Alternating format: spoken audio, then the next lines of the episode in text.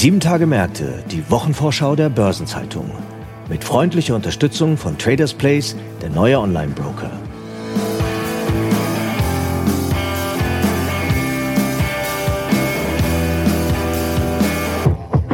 Und hier eine Botschaft von unserem Werbepartner. Der neue Online-Broker, der dir alles bietet. Aktien, Zertifikate, Fonds, ETFs, Anleihen, Kryptos. Traders Place. The place to be. Ich begrüße Sie herzlich zu einer neuen Episode von 7 Tage Märkte, der Wochenvorschau der Börsenzeitung. Heute ist Freitag, der 17. November und es gibt allerlei zu sagen über Termine und Ereignisse der bevorstehenden 47. Kalenderwoche. Wir betrachten diesmal unter anderem die Vorlage des Geschäftsberichts von ThyssenKrupp, die ablaufende Annahmefrist beim Übernahmeangebot des Reedereikonzerns MSC für das Hamburger Hafenlogistikunternehmen HALA einen besonderen Blick werfen wir jedoch auf das fünfte Symposium Kreditgeschäft der Zukunft, das von PwC und Börsenzeitung ausgerichtet wird. Mein Name ist Franz Kongbui, ich bin Redakteur bei der Börsenzeitung und heute mal gemeinsam mit einem externen Gast, Thomas Rederer, Partner bei PricewaterhouseCoopers, stelle ich Ihnen die Themen und Ereignisse vor, die in der anstehenden Woche wichtig werden. Und wir fangen an mit dem Symposium Kreditgeschäft der Zukunft. Das findet am Donnerstag statt und diese Veranstaltung wird ausgerichtet vom PwC und der Börsenzeitung. Und zu Gast habe ich hier heute Thomas Rederer, Partner bei PricewaterhouseCoopers in Frankfurt am Main. Dort verantwortet er den Bereich Management Consulting Financial Services in Deutschland sowie das Thema Digital Operations auf EMEA-Ebene. Herr Rederer, das Symposium Kreditgeschäft der Zukunft steht unter der Überschrift Innovation und Industrialisierung. Worum geht es da genau? Ja, erstmal danke, dass ich heute hier sein darf. Ja, spannendes Thema, ist eine etablierte Veranstaltung, nun schon im fünften Jahr, äh, die wir gemeinsam ausrichten, die sich auch ein Stück weit etabliert hat als Plattform für die Top-Entscheider im Sektor rund um das Thema Produktkredit, aber Kreditgeschäft äh, und Bankgeschäft auch im Allgemeinen. Es geht letztlich darum, den strategischen Blick in das nächste und die nächsten Jahre zu werfen, rund um die entscheidenden Trends, sowohl auf der Produktseite, rund um Themen wie Digitalisierung, äh, aber auch natürlich die wesentlichen Trends, wie beispielsweise ESG. Okay, nun spielen Sie ja bei der Veranstaltung eine besondere Rolle, schon seit Beginn, also wie Sie sagen, seit fünf Jahren. Sie machen ja gemeinsam mit unserem Chefredakteur Detlef Fechtner die Begrüßung und die Einführung. Und dabei leiten Sie ein mit sechs Thesen zum Kreditgeschäft 2024. Können Sie uns diese Thesen kurz skizzieren? Genau, ein kleiner Sneak Preview, äh, sehr gerne.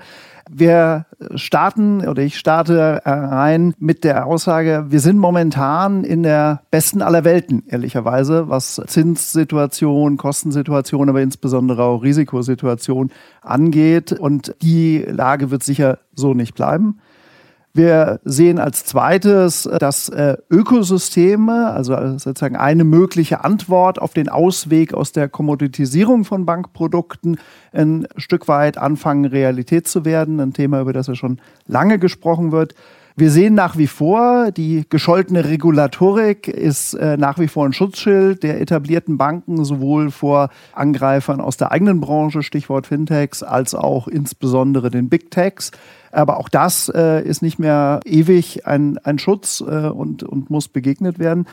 Auf dem Thema Kanäle bewegt sich viel. Äh, Gerade sehen wir insbesondere, dass sich der Kanalmix massiv verändert. Der äh, beschworene Weg hin zu einer Volldigitalisierung des Bankgeschäfts äh, ist einfach mit den Kunden an vielen Stellen nicht zu machen. Und da sehen wir, dass äh, Themen insbesondere rund um das äh, Thema Contact Center, also Telefonie, eine äh, Renaissance erleben und das aber aufgeladen über die aktuellen Gen AI äh, und äh, KI getriebenen Technologien eine Riesentransformation an der Stelle bringen. Ja, wir sehen, dass äh, Industrialisierung der Prozesse äh, immer mehr ein Wettbewerbsfaktor wird. Das Thema ist natürlich nicht neu, aber wir sehen, das Feld zieht sich immer weiter auseinander. Und wir haben auch in unserer aktuellen äh, PwC-Studie äh, das äh, mal quantitativ betrachtet. Da sind Faktoren zwischen den besten und schlechtesten in den verschiedenen äh, Segmenten. Und damit wird es eben mehr und mehr nicht nur ein Hygiene- und ein Kostenfaktor, sondern eben auch ein Wettbewerbsfaktor. Ja, und last but not least, Banken, äh, gerade in Deutschland, sind ja in einer Art und Weise integriert über die Wertschöpfungskette und ihre Funktionen wie kaum eine andere Industrie und auch in kaum ein anderes Land. Und das bricht jetzt so langsam doch wieder auf über die neuen Möglichkeiten der Auslagerung. Wir sehen also tatsächlich mal wieder, könnte der ein oder andere Ältere unter uns sagen, äh, das Thema Outsourcing, aber diesmal doch intelligenter, technologiegetriebener wiederkommen. Ja, das sind interessante Thesen. Auf eine würde ich gerne nochmal zurückkommen. Die interessiert mich auch persönlich, weil generative KI, Riesentransformation sind die Stichworte, die Sie genannt haben. Können Sie das nochmal genauer erläutern? Genau, also wir sehen auf dem Thema KI, ja, hat ja jeder, glaube ich, mittlerweile eine gute Allgemeinbildung sich angeeignet. Die Möglichkeiten und die Use Cases äh, schälen sich ja erst jetzt so richtig raus. Und äh, im Grunde sind das äh, drei große Blöcke. Der eine Block ist eben tatsächlich, würde man sagen, eine klassische Produktivitätsunterstützung, wie im Beispiel Copilot von Microsoft. Das heißt letztlich das, was wir eh alle tun, ein Stück weit zu automatisieren rund um äh, PowerPoint, Word und Co. Das ist unspektakulär, ist aber sicher einer der größten äh, Produktivitätsfaktoren einfach über den Multiplikator. Spannender, vielleicht auch etwas sexier, äh, ist sicher das Thema KI in den verschiedenen äh, Use Cases beispielsweise in der Analyse von Anlageportfolien, Risikoportfolien, aber auch in den eigentlichen Prozessautomatisierungen, wo bisher, ich sag mal, starre Automatisierung da war, ist über generative KI eben auch tatsächlich immer die Schnittstelle zum User, zum Menschen, zum Kunden, jetzt in einer ganz anderen Art möglich. Und der dritte und, und wahrscheinlich innovativste Teil ist da, wo es in, in Sprache äh, und Bilder geht. Da ist ja insbesondere das Thema Sprache im Kanal Kanalmix, ich hatte es angesprochen, ganz, ganz entscheidend. Wir sind eben mittlerweile in der Lage, in beliebigen Sprachen echte Kommunikation zu ermöglichen, die äh, auf ja, der menschlichen Sprache extrem nahe kommt, äh, eben nicht nur in Inhalt, sondern auch in, ich sag mal, kommunikativer Wirkung. Und das wird äh, das ganze Thema Telefonie revolutionieren, ganz klar. Okay, äh, nochmal zurück zum Symposium insgesamt. Das ist ja hochkarätig besetzt. Wer wird denn diese Thesen und andere Themen mit Ihnen diskutieren? Ja, neben Detlef Fechner, äh, Ihrem Chefredakteur, äh, als meinem Co-Moderator, freuen wir uns besonders, dass wir Marion Höllinger als äh, CEO der Unicredit Bank hier in Deutschland äh, als Keynote-Speakerin gewinnen können, die ja durchaus spannende Kernthesen selbst äh, da an den Start bringen wird. Wir haben mit Ingrid Später-Weiß als, als Vorstand der NordLB CRO rund um das Thema ESG äh, und Daten einen ganz, ganz spannenden Beitrag. Christian Rino, COO der Hillerbar, wird an der Stelle noch nochmal ganz äh, spannende Erfahrungen aus der IT-Transformation äh, bringen. Mit äh, Silvia Wilhelm von der Apobank, der, das Thema Spezialisierung äh, ganz, ganz vorne dabei und haben insgesamt, ja, wir als PwC werden äh, unsere quantitative Studie zum Benchmarking zum Besten geben, die, glaube ich, auch nochmal ein bisschen einordnet. Genau, und haben dann äh, mit Sprechern von DZ Bank oder auch von der äh, Postbank Factoring da eine runde und äh, die ganzen marktabdeckende Sicht äh, auf die Themen. Dazwischen halt auch nicht nur Frontbeschallung, sondern wirklich viel Interaktion von Bankern für Banker und eine hochklassige und in der Erfahrung auch sehr vernetzende Veranstaltung. Okay, dann abschließend vielleicht für unsere Zuhörerinnen und Zuhörer die Frage, wann und wo genau findet das statt und wie können Interessierte sich für die Teilnahme anmelden? Ja, in der Tat, es findet statt am 23. November hier in Frankfurt äh, im Sofitel nahe der Alten Oper. Ein glaube ich, wirklich adäquate äh, für die Veranstaltung Umgebung und fängt tatsächlich äh, gleich am Morgen an um neun. Ich glaube, in Ihren Show Notes findet man den Link. Ansonsten gerne auch immer natürlich über das äh, Veranstaltungsportal der Börsenzeitung, äh, die Google Search unter fünftes Symposium äh, Kreditgeschäft der Börsenzeitung und PwC findet man das ganz gut. Genau, aber tatsächlich in den Show Notes auf jeden Fall. Ja, Herr Rederer, vielen, vielen Dank, dass Sie uns Auskunft gegeben haben über diese Veranstaltung. Ich hoffe, es hat Ihnen ein bisschen Spaß gemacht. Absolut und äh, freue mich drauf, Sie alle auf der Veranstaltung begrüßen zu dürfen und die guten Diskussionen der letzten Jahre fortzusetzen. Und dann geht's unversehens weiter mit anderen spannenden Themen der nächsten Woche. Am Montag um 24 Uhr läuft eine erste Frist bei einer Übernahme ab, die viel Aufsehen erregt. Mitte September wurde bekannt, dass sich der Reedereikonzern MSC mit einem Anteil von 49,9 Prozent an dem Hamburger Hafenlogistikunternehmen Hala beteiligen will. Und am Montag endet die erste Frist für die Aktionäre zur Annahme des Angebots. Vorstand und Aussichtsrat der Hala unterstützen die Annahme der Offerte. An der Hala ist die Stadt Hamburg mehrheitlich beteiligt und will es auch bleiben. Allerdings möchte sie ihren Anteil von 69 auf 50,1 Prozent reduzieren. Nun gibt es aber auch Ablehnung dieses Plans, vor allem bei den Hala Beschäftigten. Der Konzernbetriebsrat hat an das Parlament des Stadtstaats Hamburg appelliert, dem Deal nicht zuzustimmen. Denn letztlich muss die Hamburger Bürgerschaft über diesen Deal entscheiden. Die Hala Arbeitnehmervertreter führen verschiedene Argumente an. So sei es beispielsweise strategisch fragwürdig, sich von einem einzelnen Reedereikonzern abhängig zu machen. Dessen Mitwirken könnte potenziell Kundschaft verprellen. Außerdem könnte dessen Verhältnis zur Mitbestimmung einen negativen Einfluss auf Motivation und Einsatzbereitschaft der Beschäftigten haben. Es bestehe überdies die Gefahr, dass MSC in Zukunft darauf hinwirken könnte, Konzernteile der Hala abzubauen, herauszulösen oder abzustoßen. Und das könne zulasten der Belegschaft oder auch der wirtschaftlichen Stärke der Hala gehen. Zudem betont der Betriebsrat eine weitsichtige politische Strategie hinsichtlich der Zukunft der Hala, des Hamburger Hafens und der deutschen Hafenwirtschaft zu vermissen. Ursprünglich hatte die überraschende Bekanntgabe der Einstiegspläne von MSC auch Kritik bei Logistikunternehmen wie dem Hamburg nahestehenden Hapag-Lloyd-Aktionär Klaus Michael Kühne hervorgerufen. Dieser hatte seinerzeit über ein mögliches Gegenangebot gesprochen, nun aber deutet sich eine Verbindung Hamburgs mit MSC immer mehr an. In ihrer am 6. November veröffentlichten Stellungnahme hatten Vorstand und Aussichtsrat der Hala hervorgehoben, erweiterte Zusagen in Gesprächen mit der Stadt und dem in Genf ansässigen Reedereikonzern für die langfristige Entwicklung des Hafenkonzerns erreicht zu haben. Begrüßt werde vor allem eine Bestätigung der Investitionsplanung für die nächsten Jahre und eine zusätzliche Eigenkapitalzusage von 450 Millionen Euro. Zudem seien wichtige Zusicherungen für die Beschäftigten festgelegt worden und die Hamburger Wirtschaftsbehörde verweist darauf, dass eine unabhängige Bank, die Citigroup, das MSC-Angebot von 16,75 Euro je Hala A-Aktie als angemessenen Preis bewertet habe. Am Montag wird man sehen, wie die unterschiedlichen Argumente aufgenommen wurden. Als weitere Annahmefrist sieht die MSC-Angebotsunterlage jedenfalls den Zeitraum vom 24. November bis zum 7. Dezember 24 Uhr vor.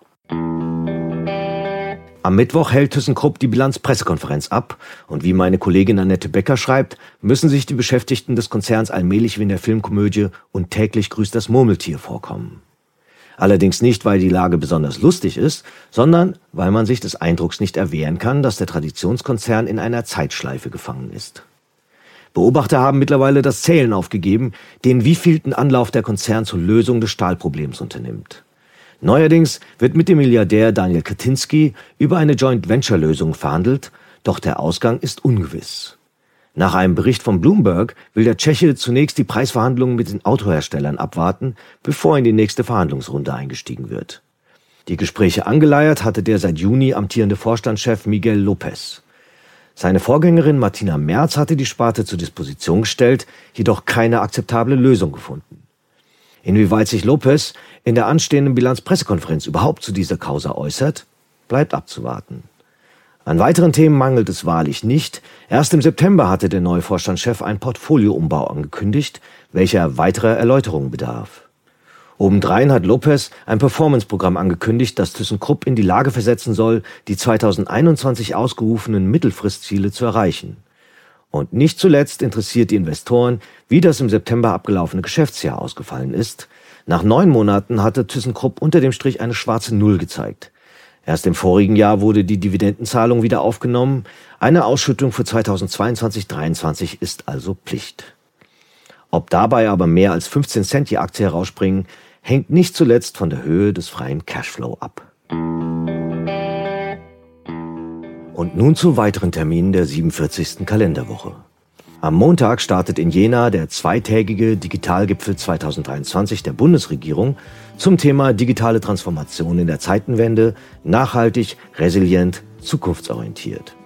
Unter anderem tritt dort Bundeskanzler Olaf Scholz auf. In London findet ein internationaler Gipfel zur Ernährungssicherheit statt. In Brüssel treffen sich die EU-Landwirtschafts- und Fischereiminister und der Zinsentscheid der People's Bank of China wird erwartet. Am Dienstag gibt der Europäische Automobilverband ACEA in Brüssel Zahlen zu den Kfz-Neuzulassungen für den Monat Oktober bekannt. Das Bundesfinanzministerium veröffentlicht den Monatsbericht November mit der Entwicklung der Steuereinnahmen. In Berlin findet der Economic Dialogue Inflation Kills Democracy statt, unter anderem mit EZB-Präsidentin Christine Lagarde und Finanzminister Christian Lindner. In Frankfurt wird die Jahrestagung der Europäischen Versicherungsaufsicht IOPA durchgeführt. Ebenfalls in der Main-Metropole gibt es ein Pressegespräch der DWS mit dem Thema Marktausblick 2024. Am Mittwoch kommt es zu deutsch-italienischen Regierungskonsultationen in Berlin. Ebenfalls in der Hauptstadt wird ein hybrider Kongress zur Finanzierung der Zukunftswirtschaft ausgerichtet. Unter anderem spricht dort Bundeswirtschaftsminister Robert Habeck. In den Niederlanden wird die Parlamentswahl durchgeführt und die US-Notenbank Federal Reserve veröffentlicht das Protokoll der geldpolitischen Sitzung vom 31. Oktober und 1. November. Am Donnerstag sind die Börsen in den USA wegen des Feiertags Thanksgiving und in Japan wegen dem Tag der Arbeit geschlossen. In Düsseldorf findet der 16. Deutsche Nachhaltigkeitstag statt. Er dauert bis Freitag und dort wird auch der Deutsche Nachhaltigkeitspreis verliehen. In Baden-Baden gibt es die 142. Bauministerkonferenz. In St. John's beginnt das zweitägige Gipfeltreffen zwischen der EU und Kanada. Der EU-Ministerrat für Bildung und Jugend trifft sich für ebenfalls zwei Tage in Brüssel. Die Deutsche Bundesbank veröffentlicht den Finanzstabilitätsbericht 2023. Die schwedische Reichsbank und die türkische Zentralbank informieren über ihre jeweiligen Zinsentscheide und die Ratingagentur Moody's über ihre Einstufung für Portugal. Und zum Wochenabschluss lädt der Handelsverband Hessen in Frankfurt zu einer Pressekonferenz zum Weihnachtsgeschäft ein. An der Nasdaq, der NYSE und am US-Anleihemarkt findet nur ein verkürzter Börsenhandel statt und die Ratingagentur Fitch legt die Einstufung für die Niederlande vor, während Moody's über das Ratingergebnis für die Slowakei informiert und Standard Poor's über die Ratings für Bulgarien und Liechtenstein. Weitere Termine aus Unternehmen, aus Politik und Wirtschaft sowie Updates zu wichtigen Konjunkturindikatoren finden Sie in der Übersicht heute im Finanzmarktkalender der Börsenzeitung oder online unter börsen-zeitung.de/slash Finanzmarktkalender. Und dann stehen in den nächsten Tagen wie immer auch ein paar runde Geburtstage an. 60 Jahre alt werden Ralf Dommermuth, Gründer, Vorstandsvorsitzender und Mehrheitsaktionär der United Internet AG, sowie Kai Wilhelm Franzmeier, ehemals Chef des WestLB-Abwicklers Portigon. Seinen 65. Geburtstag begeht Reinhard Berben, vormals Geschäftsführer von Franklin Templeton in Deutschland. 70 Jahre alt wird der ehemalige Aufsichtsratschef von Saal Oppenheim, Georg Baron von Ullmann. Ihren 80. Geburtstag feiern der Gründer der Asklepios Kliniken Bernhard Große-Breuermann und Oswald Grübel, ehemals CEO der Credit Suisse. Und 85 Jahre alt wird Ted Turner, seines Zeichens Medienunternehmer und Gründer des Nachrichtensenders CNN. 1995 hatte er sein Fernsehunternehmen mit Time Warner fusioniert und während der Dotcom-Blase dann Time Warner mit AOL. Aktuelle Geburtstage und Personalien finden Sie immer auch auf der Personenseite der Börsenzeitung. Und auch die kommende Woche ist reich an Gedenk- und Feiertagen. In Deutschland stehen der Volkstrauertag sowie der Buß- und Betag an, wobei letzterer leider nur in Sachsen ein gesetzlicher Feiertag ist.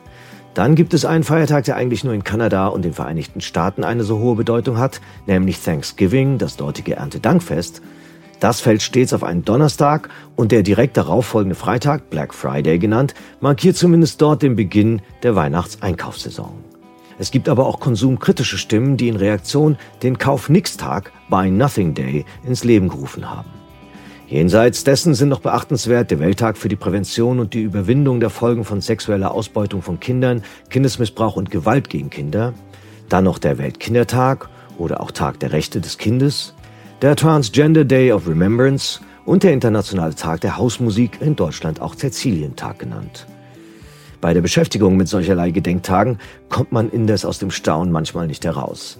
Angesichts dessen, dass es einen Welttag des Fernsehens gibt, frage ich mich, ob es schon einen Welttag des Streamens gibt, beziehungsweise wann er eingeführt wird. Und dass es einen Welttoilettentag sowie eine Welttoilettenorganisation, die diesen Tag ausgerufen hat, gibt, geschenkt. Eher stellt sich die Frage, wieso es in der nächsten Woche eigentlich einen internationalen Männertag gibt. Und zum Schluss noch ein paar Hinweise in eigener Sache. In der Sonnabendausgabe der Börsenzeitung finden Sie neben der Spezialthemaseite Recht und Kapitalmarkt auch ein BZ-Spezial zum Finanzplatz Schweiz. Und ein weiteres BZ-Spezial erscheint am Donnerstag und zwar zu Sachwerte-Investments. Und neben dem bereits erwähnten Kreditsymposium gibt es noch weitere Veranstaltungen von BZ Live. Am Dienstag ein Hybridseminar zu Themenkomplexen rund um Abgeltungssteuer und Jahresendreporting sowie am Mittwoch die International Financial Standards Conference, die ebenfalls im hybriden Format durchgeführt wird. Und damit sind wir am Ende dieser Episode angelangt. Redaktionsschluss für diese Ausgabe war Donnerstag, 16. November, 17 Uhr. Alle genannten Links sind mitsamt weiteren Informationen in den Show Notes zu dieser Folge aufgeführt.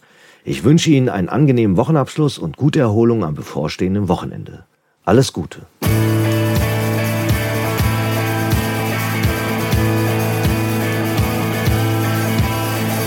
Das war Sieben Tage Märkte, die Wochenvorschau der Börsenzeitung. Mit freundlicher Unterstützung von Traders Place, der neue Online-Broker.